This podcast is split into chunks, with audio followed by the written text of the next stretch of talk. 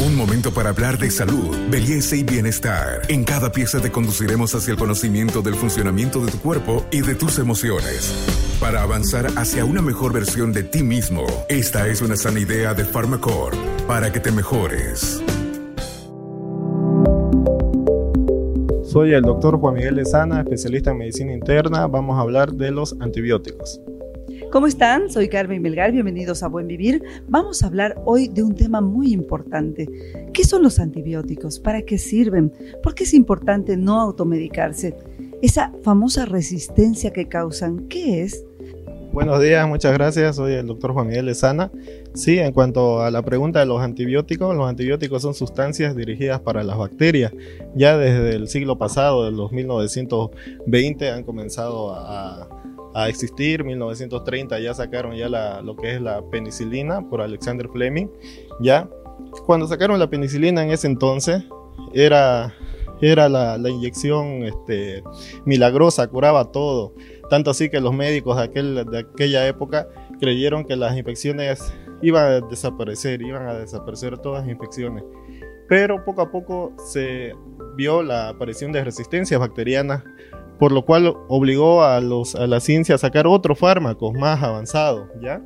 De ahí sacaron otras familias de fármacos que actualmente eh, se ha visto que sigue estando esta resistencia, es propia de las bacterias, y entonces la resistencia va a existir y si hacemos un mal uso de estos, de estos medicamentos, vamos a hacer que ya no nos sirvan ya en cuanto en cuando lo necesitemos, ¿no? Recordando que en esta pandemia esta infección es un virus y no es una bacteria. El antibiótico va dirigido hacia los que son las bacterias. Ya en los virus no tienen utilidad. Tanto así que en el COVID-19 no, no tiene utilidad los antibióticos. Es importante lo que nos señala de se encarga de combatir bacterias. ¿Por qué no debemos usar, por ejemplo, antibióticos en un resfrío, doctor Lezano? Los resfríos en el 80% de los casos este, son virales, ¿no? Son más que todo relacionados a la, a la época de invierno. Recordando que no solamente es el COVID-19, también tenemos otra bacteria, em, la influenza, ritonavirus. Y entonces los antibióticos, como dijimos, no tienen utilidad en ningún virus, ya que es muy diferente una bacteria a un virus. Doctor, lo importante es que podamos indicar a la gente, por ejemplo, en qué enfermedades, en qué infecciones bacterianas actúan los antibióticos con mayor frecuencia, en las infecciones de garganta, infección urinaria, por ejemplo, hemos escuchado también de que es necesario sí o sí un antibiótico. Sí, vamos a hablar, si hablamos en las infecciones bacterianas, claro, hay faringomigdalitis que son, son debidas a bacterias, también para eso es importante acudir al médico de forma presencial también para revisar cómo está la faringe y ver ¿no? si hay pústulas, si hay indicios ahí como para que justifiquen el inicio del antibiótico, ya que en algunas situaciones cuando no se inicia también hay repercusiones, ¿no? Y si hay que usarlo, hay que usarlo, pero son en las infecciones bacterianas. En las infecciones urinarias también la mayoría son por la bacteria E. coli, ya este, se tiene que utilizar antibiótico previamente si son infecciones recurrentes, hacer un cultivo y antibiograma ¿ya?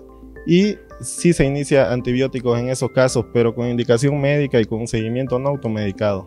Doctor, escuchamos frecuentemente que el uso de antibióticos puede provocar náuseas, salpullidos, en algunos casos vómitos, intolerancia a algunos alimentos porque hay una especie de afectación a la flora intestinal.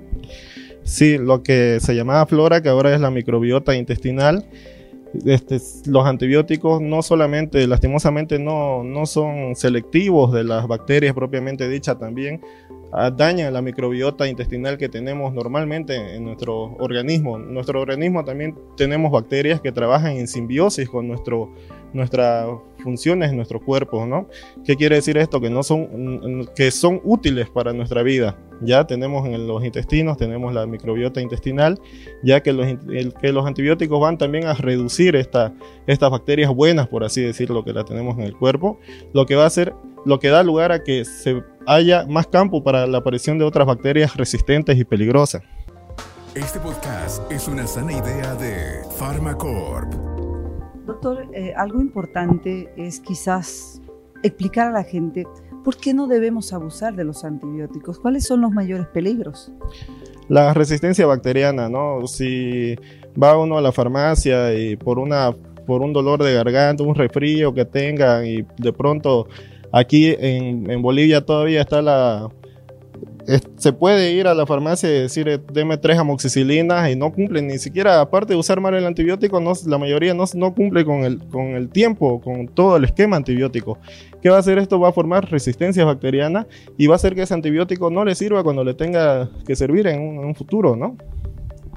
Si usted dentro de estas consultas diarias nos puede eh, contar algunas experiencias de personas que han utilizado cierto tipo de antibiótico, luego han querido volver a utilizarlo y presentan una resistencia. ¿Cómo funciona esto? ¿Qué se hace en estos casos? Ustedes los médicos, ¿cómo se resuelven esto? Bueno, eh, cuando llega una, un paciente con unas infecciones recurrentes que se está automedicando con varios antibióticos y ninguno tuvo efecto, lo que se hace es, en el caso de una infección urinaria, un, un, urocultivo, en el caso de una infección más compleja, hemocultivo. Son cultivos donde, en el laboratorio van a cultivar a estos gérmenes y van a, van darle un poco de cada antibiótico y van a ver cuál le va a funcionar a esa bacteria. Y entonces selectivamente vamos a dar ese antibiótico en caso de tratarse de una infección bacteriana, ¿no? Resistentes, van, van, van son fármacos más, más avanzados que lo que se receta siempre con un cultivo. En algún momento hay bacterias que ya son multiresistentes, que normalmente se encuentran ya en los, en los hospitales, son pacientes ya que, bueno, con su, con su con su previo consumo de antibióticos automedicados, puede llegar al punto de de no funcionarle ningún antibiótico y, lamentablemente si, somos si vamos al extremo incluso hasta de fallecer, ¿no? Por una infección bacteriana multiresistente. Incluso podemos llegar entonces a agotar nuestra posibilidad de antibióticos.